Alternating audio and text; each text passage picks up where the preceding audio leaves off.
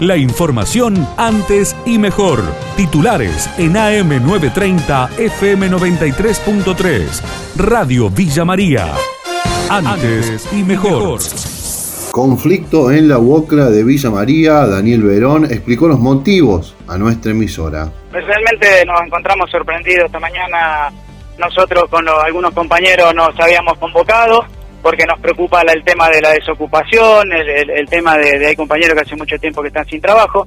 Entonces nos habíamos juntado como para para ir viendo los puestos de trabajo que, se, que están saliendo en la obra de circunvalación, en, otras obras, eh, y para juntar eh, alimento no perecedero para los muchachos que están sin trabajo. Y como a las nueve y pico que hay un colectivo con gente de esa zona, que son gente que conocemos y vinieron directamente a romper el sindicato y a querer meterse adentro y en la obra social había gente que estaba siendo atendida, una mujer embarazada había, tuvo que salir corriendo. Lamentablemente muy, muy, muy, muy triste lo que pasó, muy triste. Morteros, adolescentes, jugaban con un arma de fuego y uno terminó con un disparo en la cabeza. El informe del colega Osvaldo Soria.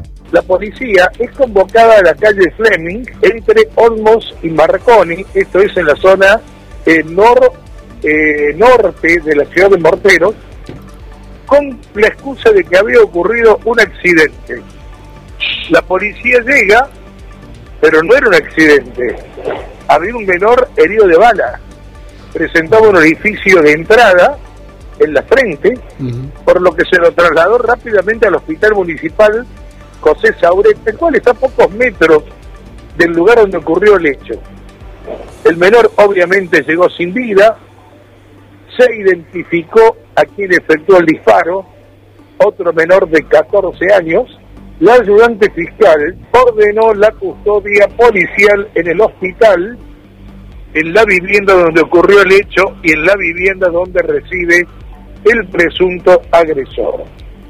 Aún se desconoce el calibre del arma utilizada, si es un arma de puño o no. Cuando digo de puño me refiero a un revólver o una pistola, se desconoce quién era el dueño de esa arma, cómo la tenían los menores en su poder. En Belville, el perro de los bomberos voluntarios fue elegido como el mejor rastreador de restos humanos de Argentina. Los detalles en el informe del colega Américo Martelli. El perro Teo de los bomberos voluntarios de la ciudad de Belville como el mejor rastreador de restos humanos en toda la República Argentina. Este premio lo recibió Teo el perro de la ciudad de Belville, del bombero. Mientras tanto que su adiestradora, la doctora Laura Bursiak, también fue distinguida por el adiestramiento del animal. Alertan por el incremento de ciberdelitos y estafas bancarias Daniel Mousist, director general de Defensa del Consumidor y Lealtad Comercial de la provincia de Córdoba, brindó detalles. Ha crecido mucho el problema de los ciberdelitos o fraudes bancarios, que son verdaderos delitos contra los consumidores donde, bueno, delincuentes le vacían las casas de ahorro, los depósitos bancarios e incluso le sacan créditos en las entidades mediante esta modalidad delictiva moderna, nueva, novedosa, y con lo cual ya hace un tiempo que estamos lidiando y trabajando en común con los bancos, que a los cuales hemos solicitado extremen las medidas de seguridad, hagan cumplir los requisitos de ciberseguridad y ciberresiliencia que el Banco Central les impone para tratar de proteger al usuario de esta modalidad delictiva, ¿no? La relación entre el FMI y la participación del presidente Alberto Fernández en el G20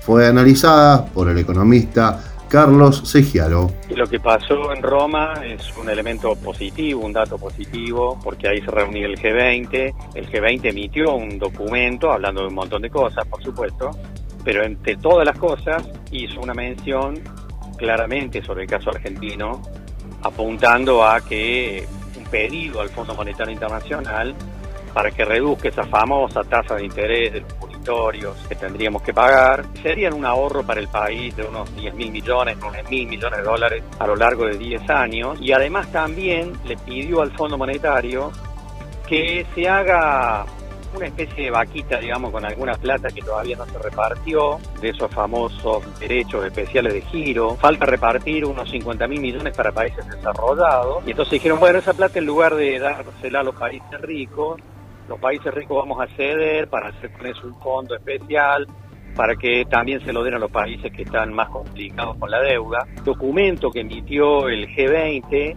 y enviado al Fondo Monetario está hecho casi a medida de lo que quiere el gobierno argentino. ¿no?